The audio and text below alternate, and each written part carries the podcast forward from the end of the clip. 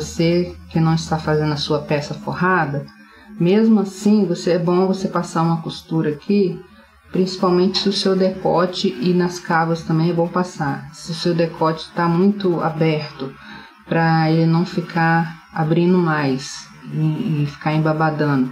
Então é bom você passar até um ponto de franzido e não franzir, mas vai embeber, né? Você vai só de você passar o ponto aqui já ajuda, mas você der uma leve franzidinha sem dar preguinhas já ajuda bastante na hora de você colocar o, no meu caso eu vou colocar viés, né?